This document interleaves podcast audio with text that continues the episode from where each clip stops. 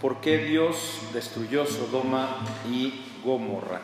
La lectura eh, no la pude mandar antes, pero se las mandé ya muy tarde en la noche. Discúlpenme, por favor, eh, pero tuve una semana bastante ajetreada.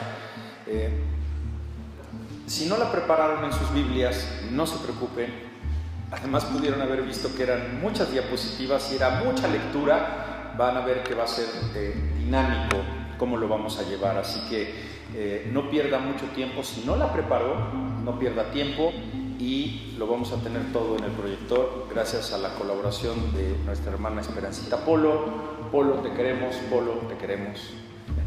Este, que te recuperes de tu salud y estés fuerte para el viernes de oración. Tenemos una jornada de 12 horas de oración.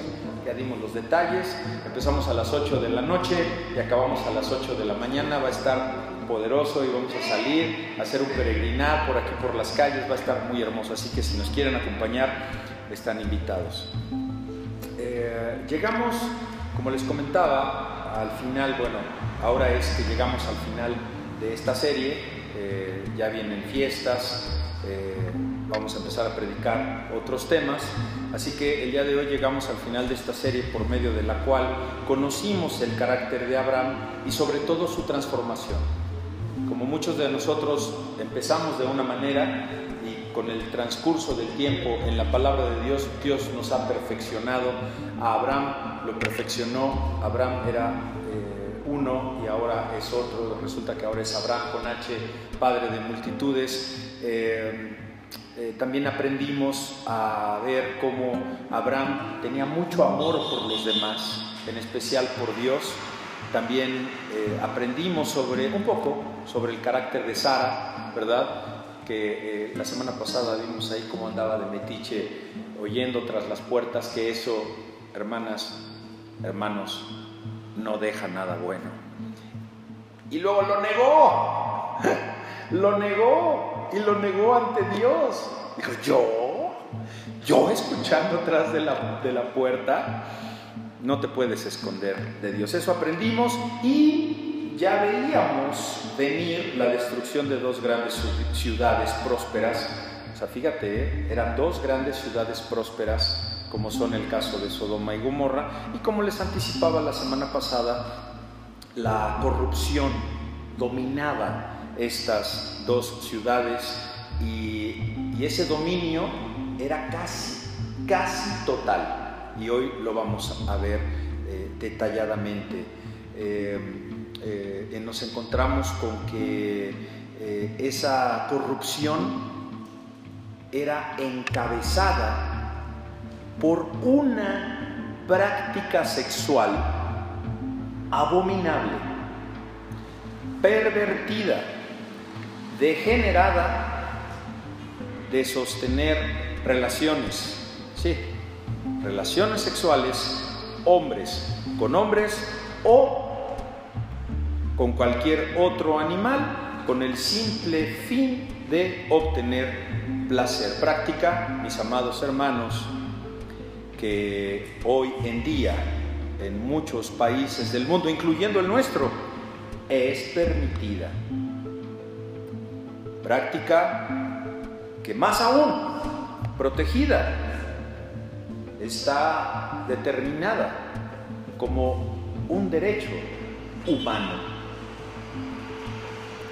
Práctica que hoy día no nada más está permitida, está considerada como un derecho humano. La protege la ley. Y dada esa campaña mundial de tolerancia y aceptación, es que ahora nos hacen obedecer judicialmente dichas prácticas homosexuales y lésbicas y, así como obedecer y, respetar todas esas vertientes a las que el ser humano desee pertenecer con todas esas siglas que la verdad no me di a la tarea de ver cuáles eran por ser irrelevantes para este servidor y cada día, inevitablemente, hermanos, lo vemos más normal. Nos está moldeando el pecado, la abominación sexual. Cada vez, ahora ya hay un nietecito que tiene esas tendencias. Hay una niña que ya no quiere ser niña. Ah, no, pues es que es normal. ¿Por qué? Pues porque lo oí en las noticias, además porque ya es ley.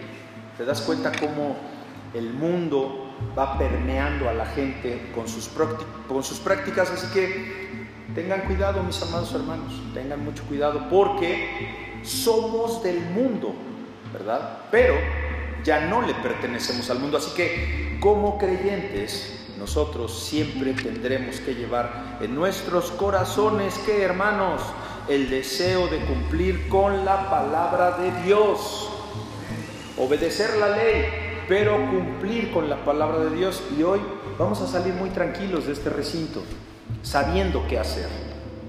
Así como cumplir la palabra de Dios, también tenemos observar observar y prevenir a nuestros seres queridos de las consecuencias que han de venir a sus vidas por desobedecer dicha palabra.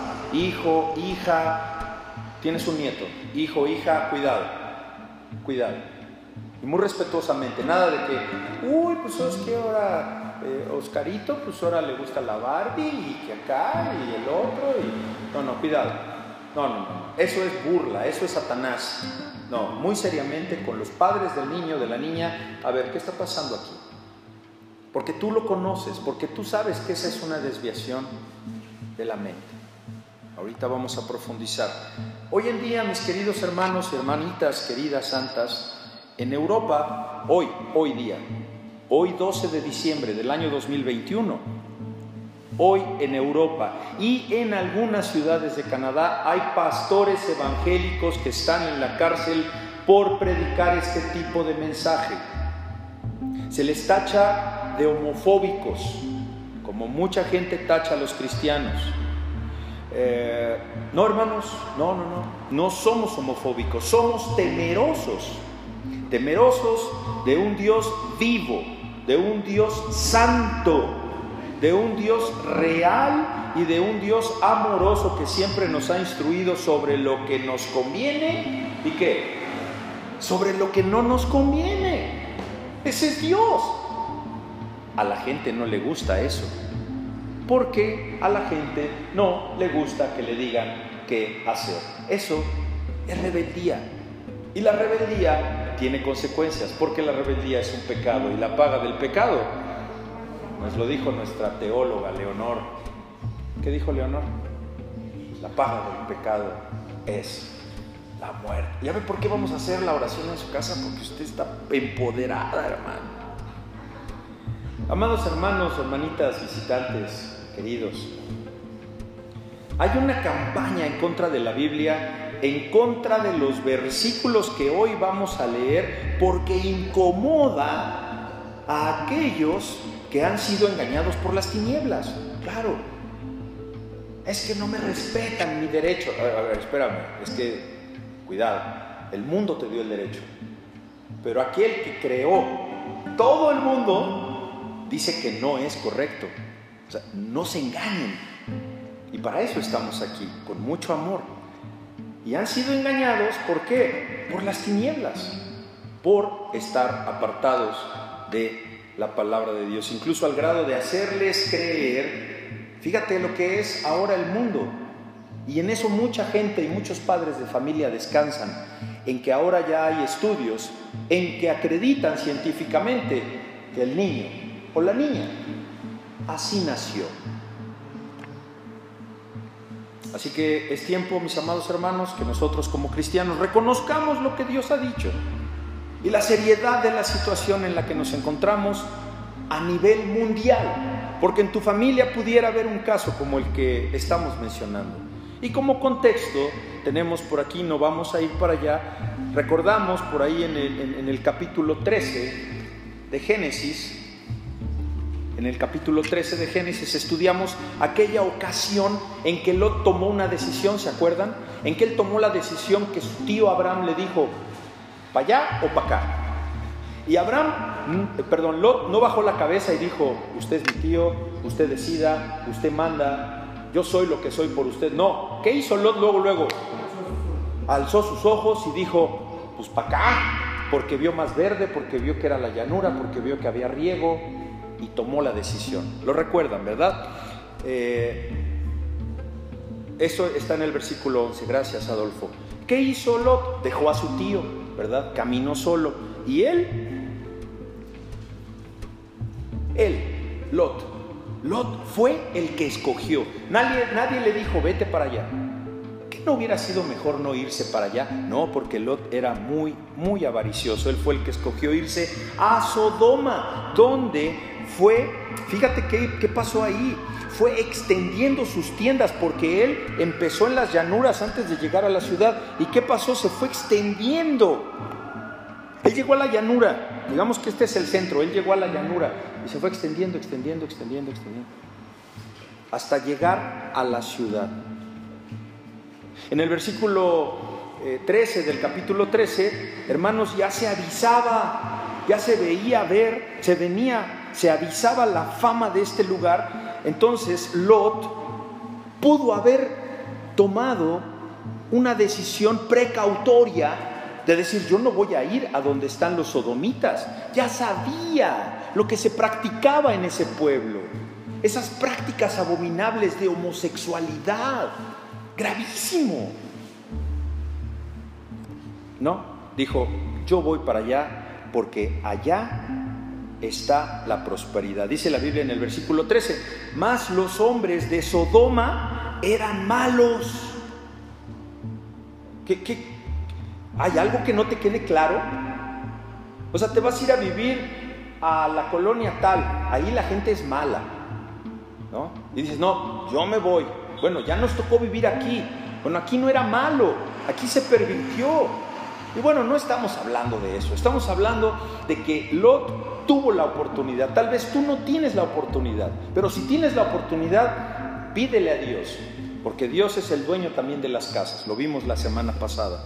Así que eh, dice el versículo 13, más los hombres de Sodoma eran malos y pecadores contra Jehová en gran manera. Y entonces es ahora que vamos a aterrizar en nuestro estudio del día de hoy en el capítulo 19, donde vamos a iniciar nuestra lectura para concluir con este interesante estudio de seis conferencias y responder, que la Biblia nos responda, ¿verdad? ¿Por qué Dios destruyó Sodoma y Gomorra? No fue un capricho. Así que vamos a, vamos a leer esta parte y yo creo que nos quedamos así como estamos para que sea una... Voy a hacer algunas pausas y dice eh, Génesis 19 del 1 en adelante. Dice, si, no es, si no lo encontró, aquí ya lo tiene. Muévemelo un poquito más para que se vea esa parte. Ahí está, muy bien, gracias. Dice, llegaron pues dos ángeles a Sodoma a la caída de la, de la tarde, y Lot estaba sentado a la puerta de Sodoma. Y viéndolos Lot, se levantó a recibirlos y se inclinó hacia el suelo. Y dijo, ahora mis señores os ruego que vengáis a casa de vuestro siervo y os, os, y os hospedéis. Y lavaréis vuestros pies y por la mañana os levantaréis y seguiréis vuestro camino. Y ellos respondieron, no, que en la calle nos quedaremos esta noche. Mas él porfió con ellos mucho y fueron con él. Y entraron en su casa y les hizo banquete y coció panes sin levadura y comieron. Pero antes que se acostasen, rodearon la casa los hombres de la ciudad, los varones de Sodoma, todo el pueblo junto, desde el más joven hasta el más viejo. Y llamaron a Lot y le dijeron, ¿dónde están los varones que vinieron a ti esta noche? Sácalos para que los conozcamos. Entonces Lot salió a ellos a la puerta y cerró la puerta tras sí y dijo, os ruego hermanos míos que no hagáis tal maldad. ¡Wow! Que no hagáis, o sea, él vio a los ángeles, él era creyente, seguramente en su corazón su espíritu le dictó, ve por ellos, Miren que las antiguas eh, eh, costumbres de la época dictaban que el que recibía a alguien en su casa se responsabilizaba por la seguridad de sus visitantes, sin importar, y eso me llamó mucho la atención cuando estaba haciendo el estudio, como otra circunstancia que les voy a presentar, tú tenías que garantizar la seguridad de tus invitados sin importar el costo, decían las costumbres de la época. Sale Lot, fíjate qué, qué, qué soberbia de Lot si él sabía y sentía que esos varones venían de parte de Dios, del Dios en, el que él creía, ¿te acuerdas que Lot era creyente? Supo de, de cómo Dios le hablaba a su tío. Fíjate, en el 6, entonces Lot salió a ellos y dijo, os ruego hermanos míos que no hagáis nada. O sea, Lot sale a defender a los ángeles. haciendo el trabajo que los ángeles iban a hacer. ¿En qué cabeza cabe? En la cabeza que no está conectada con el Espíritu y vive en sus fuerzas y en su sabiduría. El que quiere resolverlo todo siempre Él. Y bueno, ya pudimos ver aquí el grado de perversión que dice que todo el pueblo salió. Desde el más joven hasta el más viejo todos estaban pervertidos por la sodomía. Eh, dice más adelante, el 8, y este versículo está fuerte, está fuerte. He aquí, ahora yo tengo dos hijas que no han conocido varón, o sea, eran vírgenes os las sacaré fuera y haced de ellas como bien os pareciere. Solamente que a estos varones no hagáis nada, pues que vinieron a la sombra de mi tejado. Ok, son mis invitados, entonces yo tengo que defenderlos sin importar el costo. Y ese costo era entregarle a tus dos hijas vírgenes y salir y que esas muchachitas fueran entregadas a esa turba enfurecida, era, era, era lo que tenía que hacer. ¿Se dan cuenta de la perversión que ya había? De que él lo quería resolver, quería cumplir con la ley a como lugar, sin importar el costo. Ahora, posiblemente, bueno, a ver, usted tiene hijos, yo tengo hijas e hijos. ¿Cómo es posible que un padre ofrezca para que abusen salvajemente una multitud de pervertidos de sus hijas por solamente proteger a dos extraños? Ahora, ubiquémonos en el contexto de la época. Bueno, hasta en esa época era ya una abominación. Pero, pero, bueno, no vamos a defender a Lot ni su calidad moral, pero puede haber eh, una salvedad y eso es algo que pudiéramos poner sobre la mesa y platicarlo entre nosotros. Que, Lot pensaba, fíjate, ¿eh? Lot sabía quiénes eran esos varones, que eran sodomistas, eran homosexuales. Entonces, ¿qué dijo? Pues les doy a mis hijas. Son homosexuales, ¿van a abusar de ellas? Pues no. Entonces, con eso, salvo a mis hijas y salvo a los ángeles. ¿Te das cuenta? Bueno, esto es algo que, que el Espíritu reveló en, algunos otros estudiosos y que uno recibe como consecuencia del estudio de presentar esta prédica.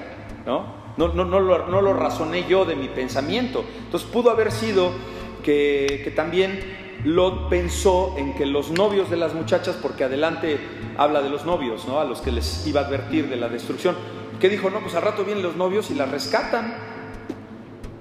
¿No? Pues ni una ni otra, porque fue más adelante que ya los ángeles lo vuelven a matar. Esta, esta terrible acción de Lot, de ofrecer a sus hijas, insisto, habla de lo profundo en que Lot ya había caído en el pecado. ¿Qué tan profundamente estás tú envuelto en el pecado de la zona donde tú vives. Cuidado, hermanos, porque eso puede ser que nos esté cegando. Se había endurecido Lot ante los actos abominables y perversos de la ciudad depravada y cualquiera que haya sido el motivo, ya sea que porque eran homosexuales o porque pensó que pudieron venir, pudieran venir los, los novios de las muchachas, vemos aquí con este ofrecimiento la ilustración clara de la terrible maldad que ya gobernaba en Sodoma. Terrible. A todos ya había contaminado. Era una maldad tan grande. Ahora, tráigalo hoy día, piense hoy qué está pasando en nuestro planeta, en nuestra ciudad, en nuestras colonias. Bueno, ahí ya llegó al límite, ahí ya todos. Entonces es una maldad que está viviendo el pueblo de Sodoma tan grande que Dios estaba, estaba así, mira, le faltaba poquito, un amanecer, a la, mañana siguiente, en la noche iba a ser todo, todo el, el evento. Dios estaba por destruir por completo. ¿No será que Dios nos está avisando del juicio que viene? Por eso tenemos salvación en Cristo Jesús. Eh, ¿Y qué pasó con las hijas? Para cerrar ese capítulo, ¿verdad? Es muy importante porque esto también fue algo que, que me saltó y que dije, wow, ¿Qué pasó con las hijas? Pues dejó una marca terrible en sus corazones. Oye, ¿cómo que tu papá? ¿Qué? ¿A, ustedes en algún momento sus papás no les dejaron una marca terrible? Que te señalaron, que te dijeron, como les puse el ejemplo de que la señora le compartió a la hija que había abortado en dos ocasiones y la hija después se le reveló y le dijo, pues a mí también me hubieras abortado, maldito el día que nací de ti.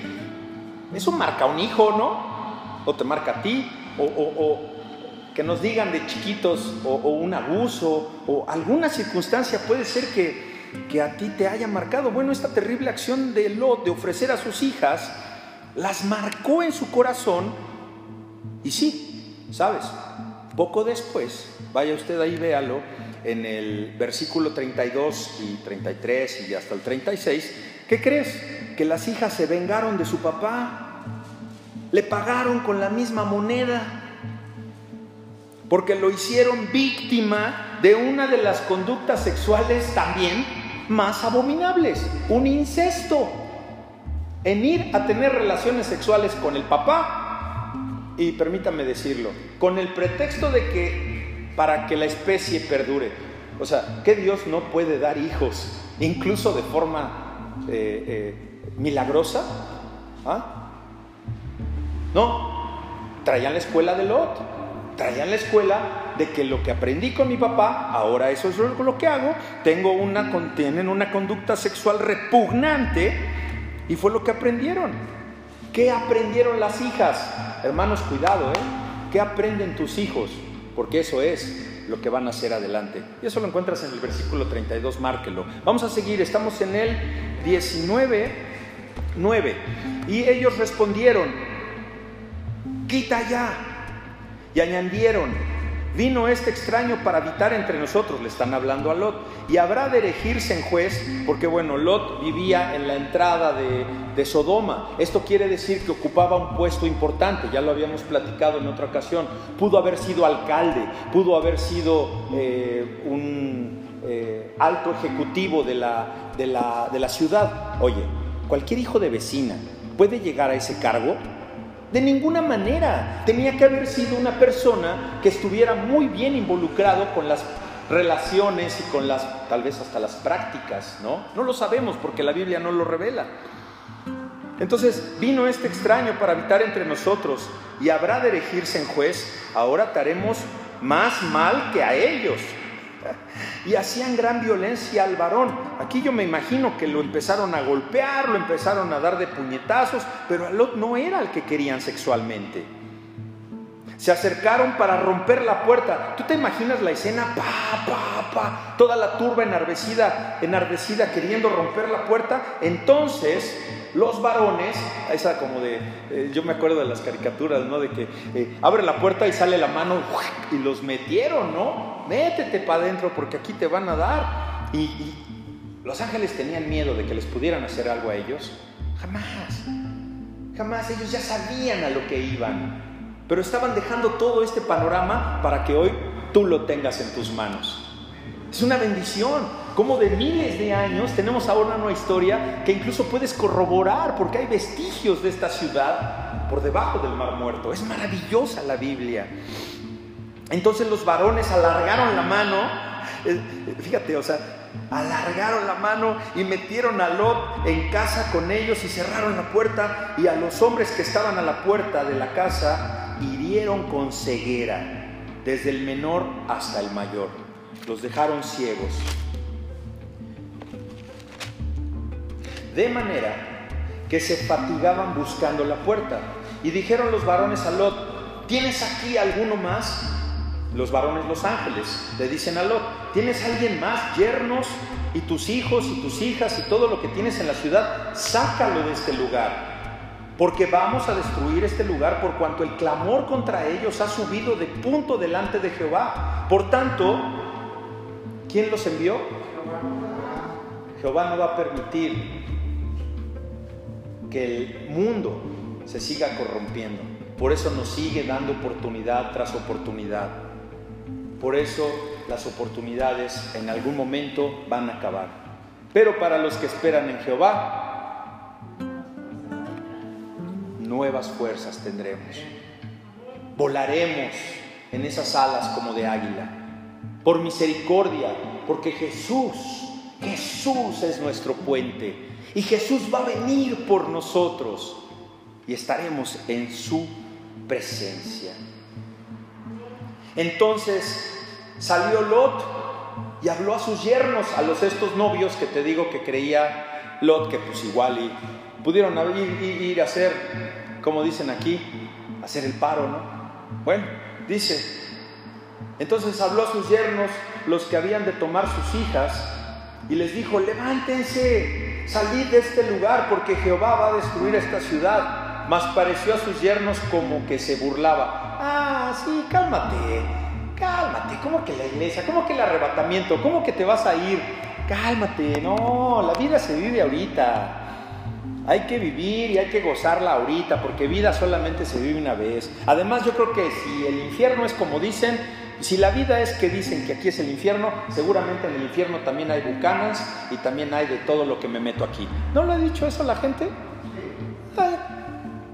pues me voy al infierno. No saben lo que dice, se burlan. Aquí está se están burlando de la, de la condena de Dios. Bendito el santo nombre de nuestro Padre, que ya despertamos de ese letargo y de ese adormecimiento de estar de rebeldes en contra de la palabra de Dios. Y al rayar el alba, o sea, al amanecer, los ángeles daban prisa, apúrate, diciendo, levántate, toma tu mujer y tus dos hijas, que se hallan aquí, porque los yernos no quisieron, se burlaron. Eso no les va a pasar. Ah, no. Eso va a pasar aquí. Eso está por suceder, hermanos. Para que no perezcas el castigo de la ciudad. Fíjate, este 16, no, de veras que el que nace para maceta. Y deteniéndose él. O sea, ya iban saliendo, ya estaba la destrucción y todavía se para Lot. Dice, ay, es que mis cosas, mis animalitos, mi, futuro se quedó allá. O sea, vámonos. Y es ahí cuando los ángeles asieron de su mano, lo agarraron de la mano, agarraron a la mujer de las manos de sus dos hijas, ¿por qué? Por la misericordia de Dios. Solamente por eso no te has perdido. Por pura misericordia, porque si fuera por ti o si fuera por mí, Qué triste fue la historia de mi amigo pastor Raúl, que ahora es satánico otra vez. ¿Por qué no he yo caído en aquellos pecados que me encantaba practicar? Ah, porque soy bien chucha cuerera. Porque el Señor me jala. Porque no me suelta. ¿Y sabes cuándo me va a soltar? Cuando yo me quiera soltar. No te quieras soltar, hermano. según la misericordia de Jehová para con él, lo sacaron y lo pusieron fuera de la ciudad. Y cuando lo hubieron llevado fuera, dijeron, escapa por tu vida, no mires atrás, no pares en toda esa llanura, escapa al monte, no sea que perezca. Ya ves cómo tiene un origen bíblico aquel dicho que para atrás ni para agarrar impulso. Sigue el 24, 24. Entonces Jehová hizo qué? Llover sobre Sodoma y sobre Gomorra azufre y fuego de parte de Jehová de los cielos y destruyó las ciudades y toda aquella llanura. Ahí se fue el sueño de Lot, ahí se fue su desobediencia, ahí se fue su elección. ¿Sabes a dónde se va a ir? Tu casa, tu coche, tu perro, tu carrón chino, tu batimóvil, Ayer fue una cosa sorprendente. Fuimos a una plaza a comprar un obsequio X. Esta plaza que está allá por el sur, Arts. Hermanos, una cartera de piel de cocodrilo, 105 mil pesos. No, no, no, esto está abajo. ¿eh? Un batimóvil Swarovski. Un batimóvil Swarovski, el número 20 de 200. Escúchalo bien 200 mil pesos. Unos tenis de la marca Hermes, 34 mil pesos. Un abrigo Carolina Herrera, 135 mil pesos. Ya me imagino yo saliendo con mi Batmobile de a 200 mil baros. Y salgo de la tienda y... Hay que pagarlo. ¿Te das cuenta? Lo que para unos es barato, para otros representa toda la vida. Bueno, hasta el Batmobile de 200 mil baros se va a quedar. Con la llanura, como se quedó la llanura. Todo se va a quedar. No te afanes por lo que, que Dios te bendiga, que Dios te dé. Además, no soy fan del Batmobile, así que ni me lo vayan a regalar en Navidad, ¿eh? Pero sí vi una, una nave de Star Wars eh, del, de Luke Skywalker, padrísima de Swarovski, la módica cantidad de 14.500 pesos. Esas sí pueden hacer este, cooperacha, ¿eh? Esas sí se las acepto. Pero tampoco me la voy a llevar. Así que aquella llanura fue destruida con todos los moradores de aquellas ciudades. Y el fruto de la tierra. El fruto de la tierra, todo se lo llevó, todo se va a acabar la ropa valenciaga, las ropas de diseñadores, todo, todo se va a acabar, todo. Dubai, el premio de la NASCAR, de la Fórmula 1, todo, todo, todo. Entonces, ahí viene otro detalle que no vamos a profundizar mucho.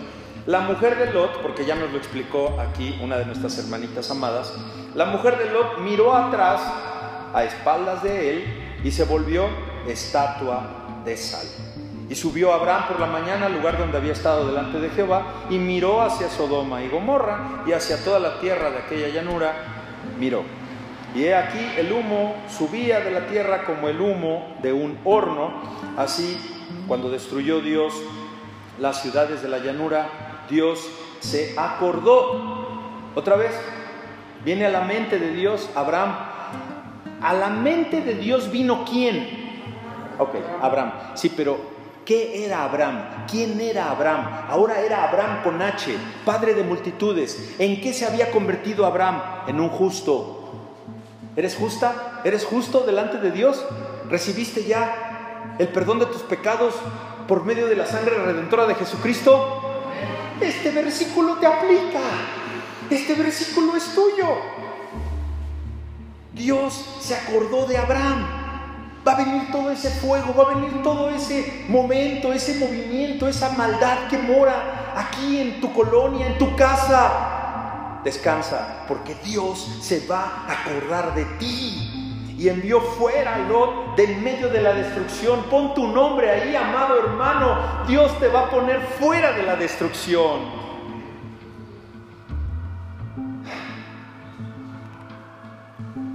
Así que con esta lectura tenemos, creo que quedó claro el destino de Sodoma y Gomorra. ¿Estamos de acuerdo? ¿Qué pasó? Pecaron, sodomía, homosexualismo, varones llegan, quieren salvar, Lot dice, no, yo lo salvo, dice que no, lo sacan, mano larga, lluvia de fuego, de azufre, ¡pum!, se acabó. ¿Está claro? Podemos empezar a observar por qué Dios destruyó Sodoma y Gomorra. Ya nos vamos dando idea, ¿verdad? Y de por qué Dios se va a llevar a su iglesia antes de que venga el final final que nos narra Apocalipsis. ¿Estamos claros, hermanos? Ok. Eh, arqueólogos hoy en día eh, han hecho descubrimientos muy interesantes que debajo de una zona en particular al sur del Mar Muerto, esto es eh, por allá en Israel, es, muy interesante ese mar, eh, ojalá, bueno, pues si lo podemos ver, pues mira, con lo que me iba a comprar el Batmóvil, nos vamos a Tierra Santa, 200 mil pesos, por Dios. un Batimóvil de 200 mil pesos. Te vas a Tierra Santa, te vas a Europa, 15 días. Eh, nada, las cosas flotan porque está muerto, es pura, es, hay una densidad de sal muy grande, entonces no hay vida, está muerto. Dios dijo, muerto y muerto. Y esos descubrimientos arqueológicos han encontrado vestigios de lo que fueron civilizaciones antiguas Científicamente no dicen, sí, fue Sodoma y Gomorra, pero, pero si tú tienes la Biblia y la pones encima, dices, esto encuadra perfectamente, ¿verdad? Para no estar así como que muy, muy certeros, ¿no? Pero la Biblia es inerrante. Eh, y que... Eh, y que esa civilización, por eso es muy, muy, muy probable y cierto que sea Sodoma y Gomorra porque los hallazgos arqueológicos indican que esos vestigios le pertenecen a ciertas civilizaciones muy prósperas y muy fértiles y ahora están debajo de ese mar muerto. O sea, en están abajo del mar muerto, se acabó, ya no hay vida, ya fenecieron. Mi amado hermano, hermanita, es tiempo, es tiempo que hoy tú y yo si no la has tomado, empieces a tomar una posición delante de la palabra de Dios para dirigir tu vida. Una posición para instruir, ojo, para instruir a quienes estén bajo tu potestad. Y esos son hijos menores de edad. Ya hijos mayores de edad, ahí sí ya son harina de otro costal. Pero hijos que estén bajo tu potestad y también que instruyas a quienes quieran, ojo, y la pongo en, mayúsculas y con negritas, a quienes quieran oír un consejo de ti, porque hay gente que no lo quiere oír, a eso ya no te desgastes, no les des consejos, eso lo haces en oración. Date cuenta, dése usted cuenta, hermana, dése cuenta que no pretendemos con esto salir y al mundo y pelear una pelea que sabes ya está perdida. No se dan cuenta que la pelea en contra de Satanás, tú y yo la tenemos ya perdida, ¿no te ha quedado claro? O sea, ¿quién la ganó? Dios.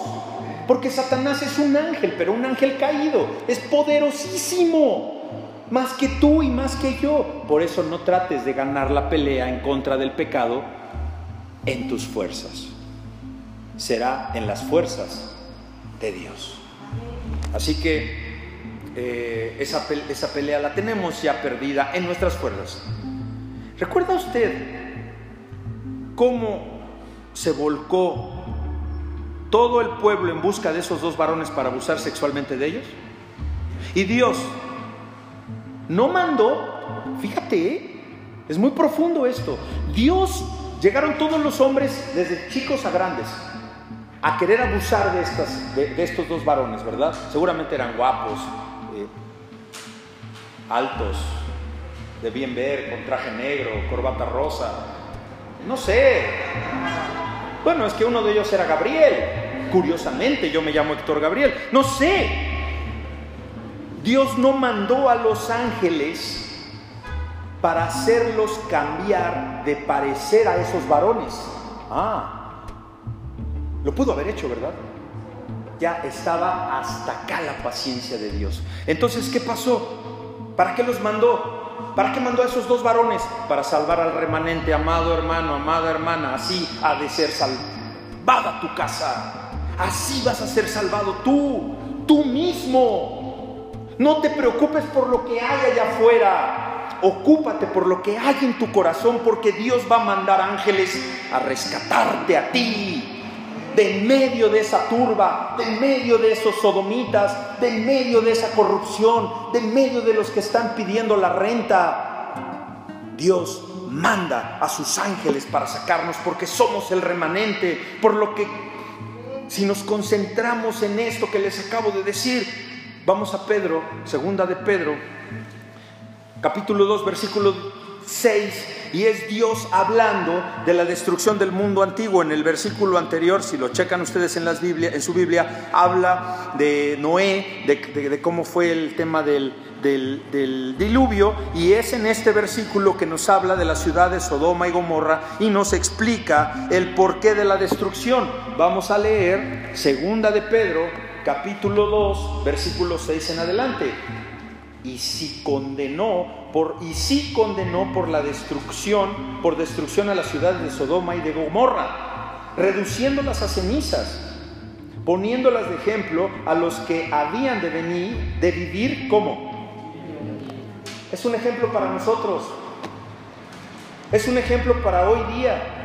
Es un ejemplo para que vean lo que le va a pasar a las ciudades, a las comunidades, a las familias, a las personas que vivan en santidad.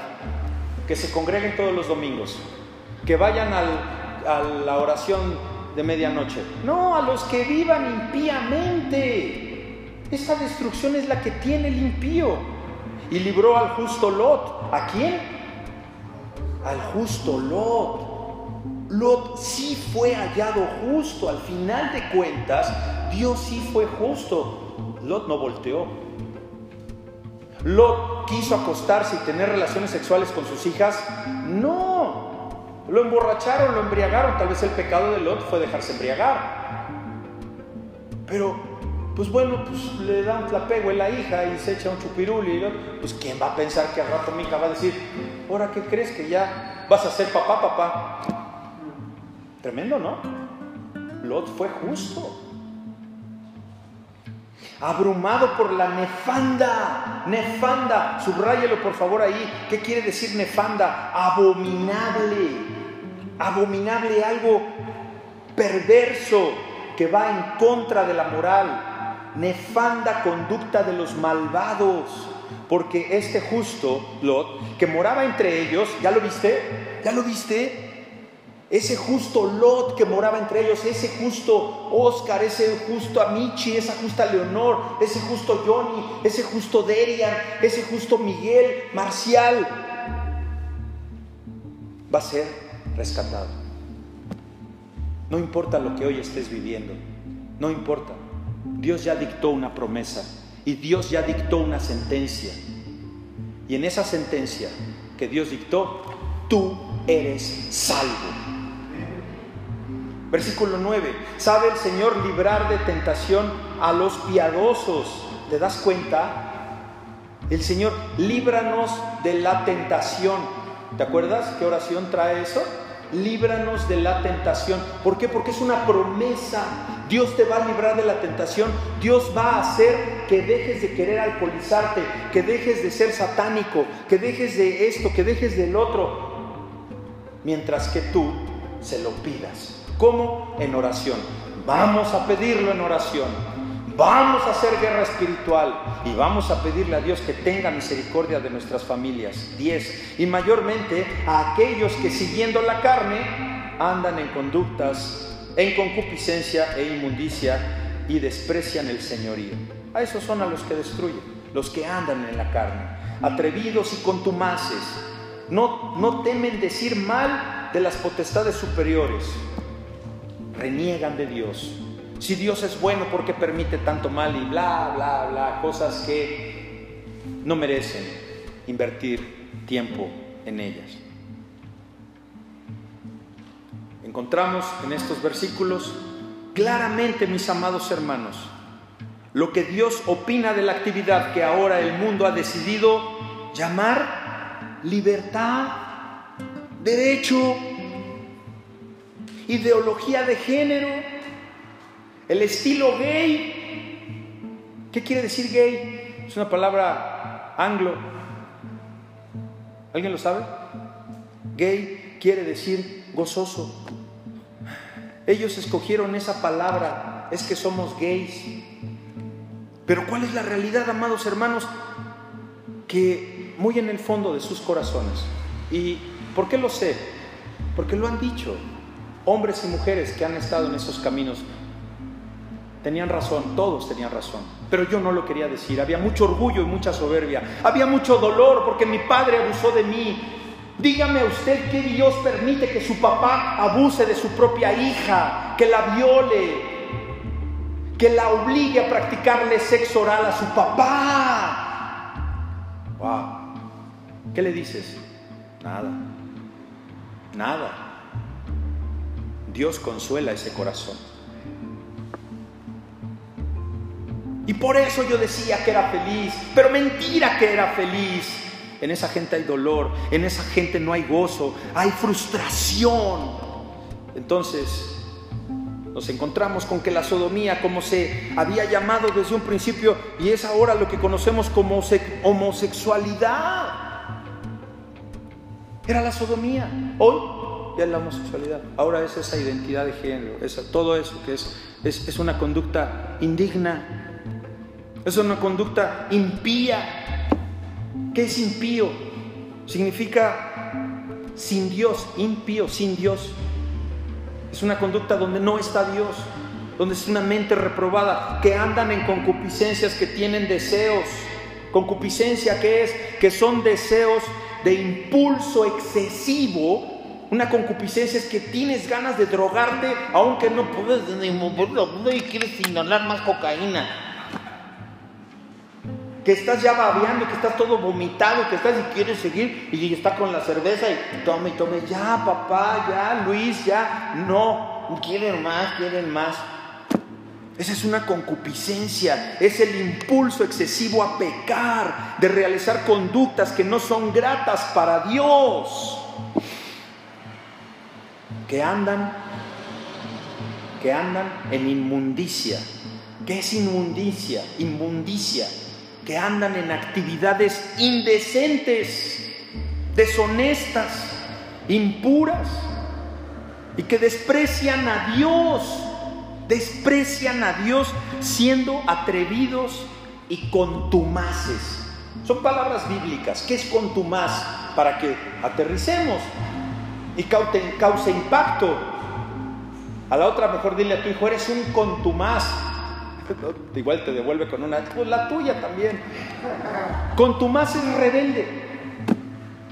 Es una conducta contumaz.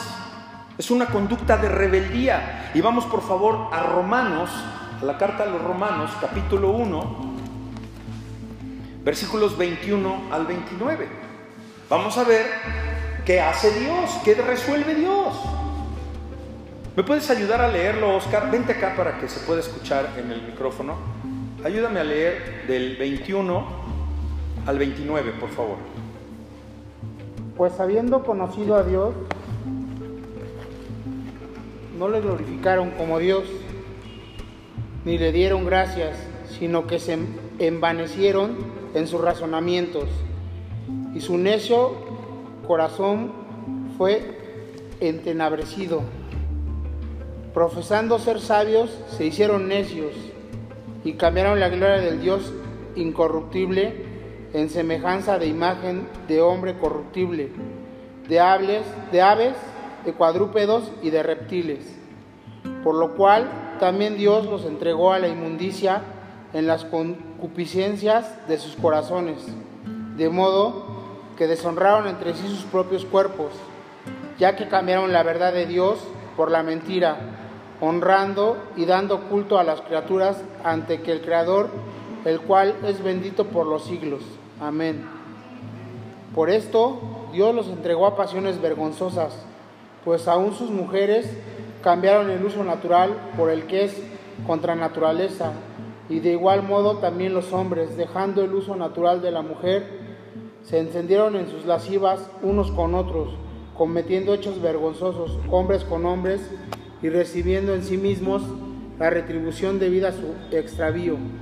Y como ellos no aprobaron tener en cuenta a Dios, Dios los entregó a una mente reprobada para hacer cosas que no convienen, estando atestados de toda injusticia, fornicación y perversidad, avaricia, maldad, llenos de envidia, homicidios, contiendas, engaños y malignidades. Muchas gracias, Oscar. Cabe resaltar que tres veces, por eso la Biblia, la mayoría de las obras y todo lo que se hace es bíblico, tres veces dice que Dios los entregó. ¿Te das cuenta? O sea, Dios no es malo. Dios está esperándote a que tomes una decisión. Y si no, te entrega. Y mira, está el mero chanclotas, échamelo para acá, Señor. Porque yo de él me encargo. ¿Ah? Oye, ¿lo puedo matar? No, no, no. A este nada más déjamelo todo menso. Oye, a este sí, a este sí. Mira, no, no. Que su martirio sea más permanente. Porque con él quiero que su familia a ver si se arrepienten y vengan conmigo. Y cuando yo te lo pida, me lo devuelves. Porque Él es el creador, soberano. ¿Te puede entregar? Claro. Pero ¿qué crees? También te puede pedir. ¿Cuántos de nuestros hijos no están perdidos en la inmundicia, en la lascivia, en la concupiscencia, en todo esto, en la deshonestidad, en, prácticas impuras? ¿Cuántos de nuestros hijos no están hoy día despreciando a Dios? Ahí está lo que les espera. ¿Qué podemos hacer? Orar por ellos. Porque ese Dios que los entrega también los puede ir a recoger. Amén. Es maravilloso, nada más que hay que esperar llenos, dice el 29, estando atestados de toda inmundicia. O sea, es maravillosa esta palabra, porque estas personas están atestadas, están llenas. Atestado es lleno. Entonces, ¿qué sucede? A ver, ya, ya, ya tenemos la definición de lo que es la consecuencia que van a tener estas personas, ¿verdad? Que Dios los entrega. Dice, no, mira, ¿sabes qué, manito? Yo tengo uno que se va a encargar de ti. Vas para allá. Ok. ¿Qué sucede, mis amados hermanos? Y con mucho respeto lo digo. ¿Qué sucede con las personas que escogen este estilo de vida? ¿Qué sucede con tus hijos, con mis hijos, con mis tíos, con mis tías, con mi hermana, con mi mamá, con cualquier otra persona que escoge, ¿sabes? darle la espalda a Dios. Nos duele, ¿verdad? Pero ¿qué pasa? ¿Qué, qué, qué sucede con esas personas? Y podrías decir, pero es que hay muchos argumentos, perdón, hay muchas personas, hablando de la sodomía, que dicen, no, es que nací así, es que usted no me entiende. También me ha pasado, es que usted no lo entiende. No es ninguna perversión en mi mente. Yo me siento niña. ¿Cómo me explica usted que desde los 4 o 5 años a mí me gusta usar falda? A mí me gusta jugar con las Barbies. A mí me gusta que me den besos los niños. Bueno, yo no soy psicólogo, no tengo ese estudio, pero sí conozco de la palabra. Y si esa persona no cree en Cristo, ¿tú crees que le puedo decir, es que esa es una enfermedad de tu mente y tienes una mente reprobada? ¿Tú crees que le puedo decir eso? Pues no, porque no lo va a entender. Es un proceso. Primero le tendría que hablar, tienes razón, no lo entiendo. No lo sé. Lo que sí sé es que Dios te hizo como naciste. ¿Quieres saber qué eres? Vete en un espejo. Y el espejo te va a decir qué eres. Porque solo Dios hizo hombre y mujer. Y podemos seguir avanzando. ¿Qué te parece si mejor platicamos? ¿Qué pasó en tu infancia? Mira, es diferente, ¿no? luego, luego, crucificarlos, ¿no? No es cierto, es que eso no está comprobado. No, hermanos, porque eso es lo que ellos dicen. ¿Y quién habla a través de esas personas? ¿Que no nacieron ya con el pecado? ¿Ah? ¿Ah? ¿Que no de cuatro y cinco años ya moraba el pecado en ellos? A ver, les pregunto, iglesia, entonces, ¿qué no puede caber la posibilidad de que Satanás esté influenciando esa pequeña cabecita de 3, 4, 5 años o no? ¿O solo influencia a aquellos que se pierden? No. Satanás es malo. Satanás quiere acabar con nosotros. Eso es lo que él dice desde que nació, pero Dios dice y asevera lo contrario porque Dios nos creó, repito, hombre y nada más. Y Dios, a ver, ¿y qué con que Dios lo haya dicho? Sí. ¿Por qué? Porque Dios no se equivoca. ¿Por qué? Porque es Dios. Y ahí tendríamos que entrar en otro tema de rebeldía, ¿no? Dios es Dios, Dios es soberano, Dios puede hacer lo que quiera con el universo porque Él lo creó, porque Él es el alfa y Él es la omega. Fueron mentes reprobadas, sí, que desde pequeños, y se lo estoy diciendo a una iglesia cristiana, no estamos evangelizando con esto, y al rato voy a tocar ese tema en el banquito, ellos fueron eh, tocados por una, una fuerza satánica, fueron mentes reprobadas que desde pequeños no fueron tratados de acuerdo a la palabra de Dios y fueron entregados a la inmundicia. Porque tú en cuanto empiezas a notar una actitud diferente y eres cristiano, sabes qué tienes que hacer. Ellos fueron dejados a su libertad en esos deseos torcidos de lo que dicta la mente. La mente. ¿Cuál mente, hermano, hermana? La mente gobernada por el Espíritu Santo. Por supuesto que no. Una mente gobernada por el enemigo. Y hermanos, hermanitas, por favor, salgamos de aquí teniendo muy claro que no pueden ellos ni nadie, y no te pongas a pelear, por favor, llamar a tu Dios, a mi Dios, un Dios homofóbico, mucho menos a nosotros. Nosotros no somos homofóbicos, ya que tenemos el ejemplo del capítulo 18 de Génesis que ya estudiamos, donde Abraham supo que ya iban los dos ángeles para Sodoma y Gomorra, ¿sí o no? ¿A qué iban? Iban a destruir. ¿Y qué hizo Abraham? ¿Qué les dijo? Sí, pues ahora sí, este, es la buena, ahora sí acaba todos estos malvados, todos estos desviados, todos estos perversos. Pero pues nomás tráete a mi sobrino. Y se puso a orar por el sobrino. ¿Por quién oró? Por todos, hermano. Y ahí encontramos aquel, aquel verso que, donde dice que él se estaba preocupando por lo que le iba a pasar a Lot, a su familia y a todo el pueblo. Eso haz. Eso debemos hacer. Y ahí puedes demostrar que no somos homofóbicos, que nos interesa lo que esté, sucediendo porque tenemos el ejemplo del padre Abraham. Se quedó orando por toda la ciudad, clamando a Dios. Eh, hermano, hermana, estuvo negociando Abraham con Dios. Oye, Señor, ¿y si encontrara 50? No la destruyo por 50.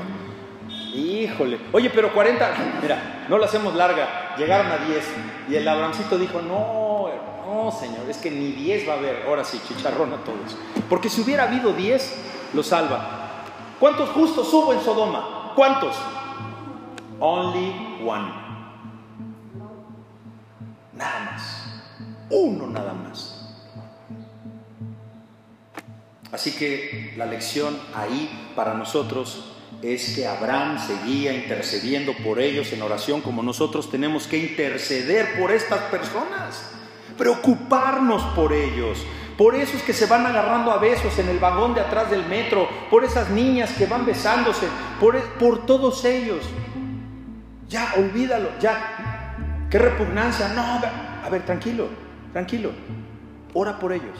No te puedes acercar a decirles, ay muchachas, es que están mal porque miren Sodoma. Y no, no se puede, no se puede. Y menos en tu familia. Olvídate que te inviten otro Merry Christmas. Se acabaron las fiestas para ti. Te rechazan. Y mal los papás de esos muchachos. Es que tú no entiendes que yo tengo que apoyar a mi hijo, a mi hija. No, primero tienes que entender que Cristo puede sanar a tu hijo, a tu hija. ¿Y de qué lo va a sanar? ¿De qué la va a sanar si eso no es una enfermedad? ¿Quién le hizo creer que no es una enfermedad? El mundo. Si Dios no se equivocó, hizo varón y hembra. Amén. Así que no se pongan a pelear. No es que Abraham decía, dale chicharrón, merece su, su merecido. No, él se puso a clamar por su familia y por el resto de los pobladores. Así vas a orar por ese tipo de personas. Esa es la actitud cristiana. Eso es lo que es mi obligación venirte a decir e interpretarte lo que la Biblia dice y que debes hacer. Es la actitud que nosotros debemos tomar, ¿verdad? No se trata de condenar a las personas. Lo que sí debemos, ojo, no condenes a las personas, condena su actitud. Eso sí, el comportamiento, eso sí debemos condenar. El comportamiento de una persona debe ser condenado por todo cristiano, no a la persona, porque la persona no está actuando en su eh, conexión directa con Dios. Porque hay gente que da el paso para atrás y que se arrepiente. Y una vez un pastor dijo, en un, en un seminario de pastores, porque públicamente, y creo que no sé si vaya a cometer un error, pero dijo el pastor,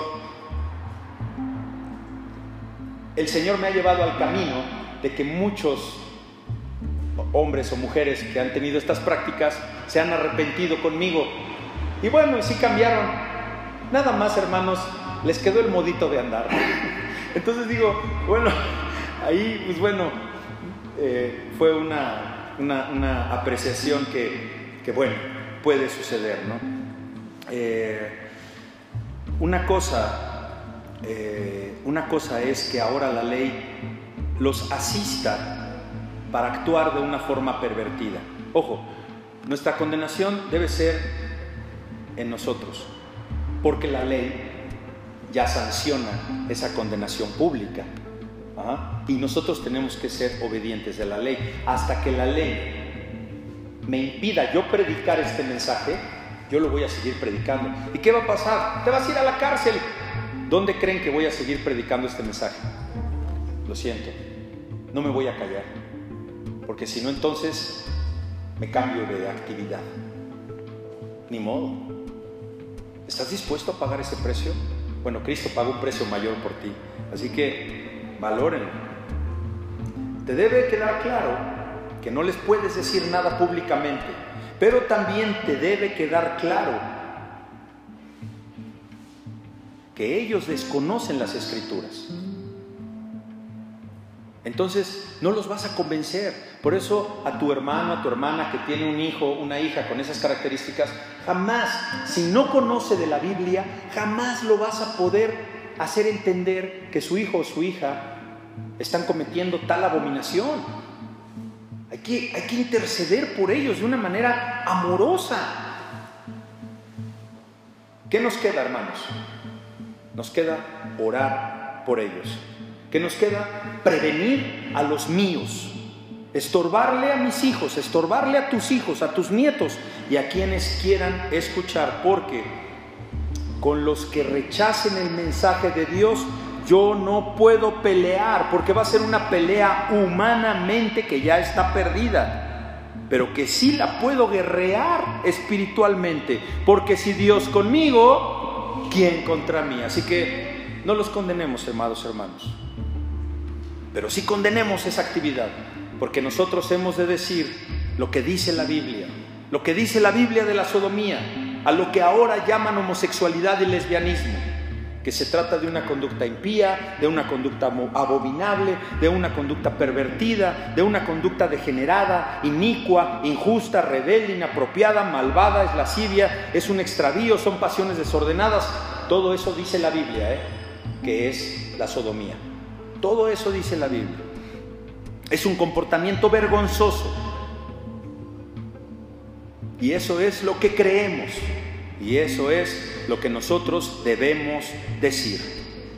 Pero aquellas personas que son esclavas, porque sí hermanos, hay que compadecernos. Esas personas que son esclavas de este comportamiento o que tienen la, la tendencia a ese tipo de vida, son objeto no de nuestra condenación, que no sean objeto de nuestra condenación, sino de nuestra compasión, como la compasión que tuvo Abraham por el pueblo que iba a ser destruido. El castigo es grave, mis amados hermanos, y con esto vamos a la última lectura del día de hoy en la primera carta a los Corintios, capítulo 6, versículo del 9 al 10. ¿No sabéis que los injustos no heredarán el reino de Dios? Es muy grave, ¿eh? Es muy grave. Por eso, hallémonos justos delante del Señor, habiendo arrepentido, habiéndonos arrepentido de nuestros pecados. No erréis, hermano, hermana, te dice hoy el Señor en esta hora, no te equivoques, ten claridad, porque, ojo, eh, ahí viene el catálogo, cuidado, ni los fornicarios, ni los idólatras, ni los adúlteros, ni los afeminados, ni los que se echan con varones, ni los ladrones, ni los avaros, ni los borrachos, ni los maldicientes, ni los estafadores heredarán el reino de Dios. Así que cuidado, porque tú tal vez, tal vez tú no te echas con varones, tú no eres afeminado, afeminada, tú no eres idólatra ya. Hoy no te paraste a cantar las mañanitas, no eres fornicario, ya no eres ladrón, pero ¿qué tal eres avaro? ¿Qué tal quieres más de lo que necesitas? ¿Qué tal quieres ese Batmobile de 200 mil pesos? ¿Qué tal deseas lo que tiene tu hermano, tu hermana, tu primo, tu prima, tu padre, tu madre? Cuidado, ¿eh? Porque ya viste al lado de quién te puso al lado de los sodomitas y peor aún, ni los maldicientes. ¿Qué tal se te salen por ahí aquellas floridas de este tamañote? ¿O qué tal murmuras de la gente? ¿O qué tal chismeas? ¿O qué tal mientes? ¿Qué tal maldices a las personas? ¿O qué tal maldices cuando tu hijo tira un plato con el cereal Maldita sea, que no ves que era el último trago de leche que teníamos para tragar hoy. Ah, cuidado. Eh, mamacita cristiana, estás al lado de los idólatras, estás al lado de, de los fornicarios, estás al lado de los adúlteros.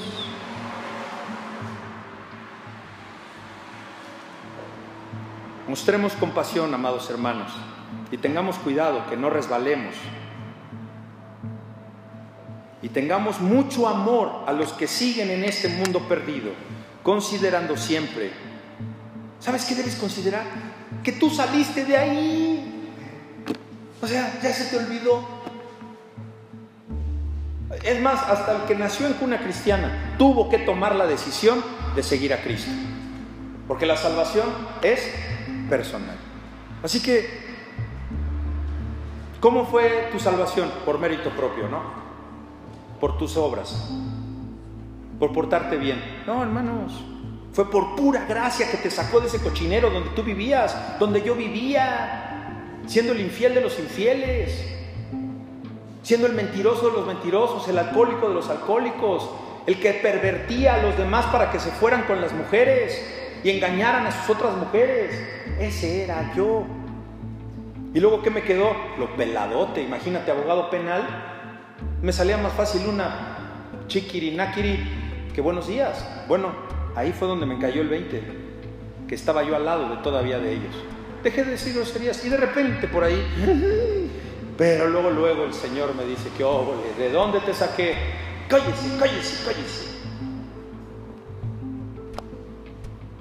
Humildad, hermanos, porque tu salvación y que tú hayas salido de ese catálogo fue por pura gracia. Ah, ¿Y qué hay de los que todavía no rescatan? Hermano, ten fe, porque Dios está por rescatarlos en su tiempo. Y la buena noticia con la que cerramos este hermoso mensaje es el versículo 11. Adelantito. ¿Qué dice el 11? Y esto erais algunos. Dice, por si el pastor Héctor no te lo dijo, yo te lo digo, así tú eras, papá. Eras de lo peor. Mas ya, ¿qué? Por favor todos, mas ya habéis sido lavados. Aleluya, gloria a Dios. Ya habéis sido qué? Santificados. Ya habéis sido qué? Justificados en el nombre del Señor Jesús y por el Espíritu de nuestro Dios. Y este es el mensaje que tenemos para el mundo enfermo, el mundo perdido en el cual hoy nos toca vivir, amados hermanos. La gracia de Dios extiende. A ver si, a ver, la gracia de Dios extiende el amor que llega a nosotros de parte de Dios y que debemos nosotros extender para con los que nos rodean. Tú no vas a poder amar a otro si tú primero no tienes el amor del que te salvó. ¿Y ese amor por qué vino a ti? Por pura gracia. ¿Conoces a algún desgraciado? Ora por él ten compasión, ten misericordia y ¿qué quiere Dios? Que nos amemos los unos a los otros. ¿Cómo? Como Él nos ha amado. Gloria a Dios, Padre nuestro que estás en el cielo, a ti Señor sea la honra, la gloria, la alabanza, el poder. Gracias Señor por tu palabra, gracias porque podemos expresarnos todavía en este país, México. Porque en otros lugares del mundo ya nos estuvieran esperando las autoridades para ponerme preso. Gracias Señor, que este mensaje sacuda el corazón de esa madre que tiene un dolor permanente porque ve cómo su hijo o su hija está cayendo en esas conductas. Gracias Señor por tu palabra. Gracias Señor por tu amor inmerecido. Y gracias Señor por permitir estar aquí reunido, el cuerpo, tu cuerpo, que, que será presentado una vez que venga tu Hijo Jesús en su segunda venida delante de ti y veremos tu rostro y diremos, aleluya, gracias Señor, porque la carrera habrá terminado. En Cristo Jesús nos despedimos y te damos las gracias Señor, sabiendo que tú cuidas de nuestros pasos y que nos sigues fortaleciendo, aunque vivamos en este mundo caído. En Cristo Jesús te lo pedimos y te damos gracias. Amén.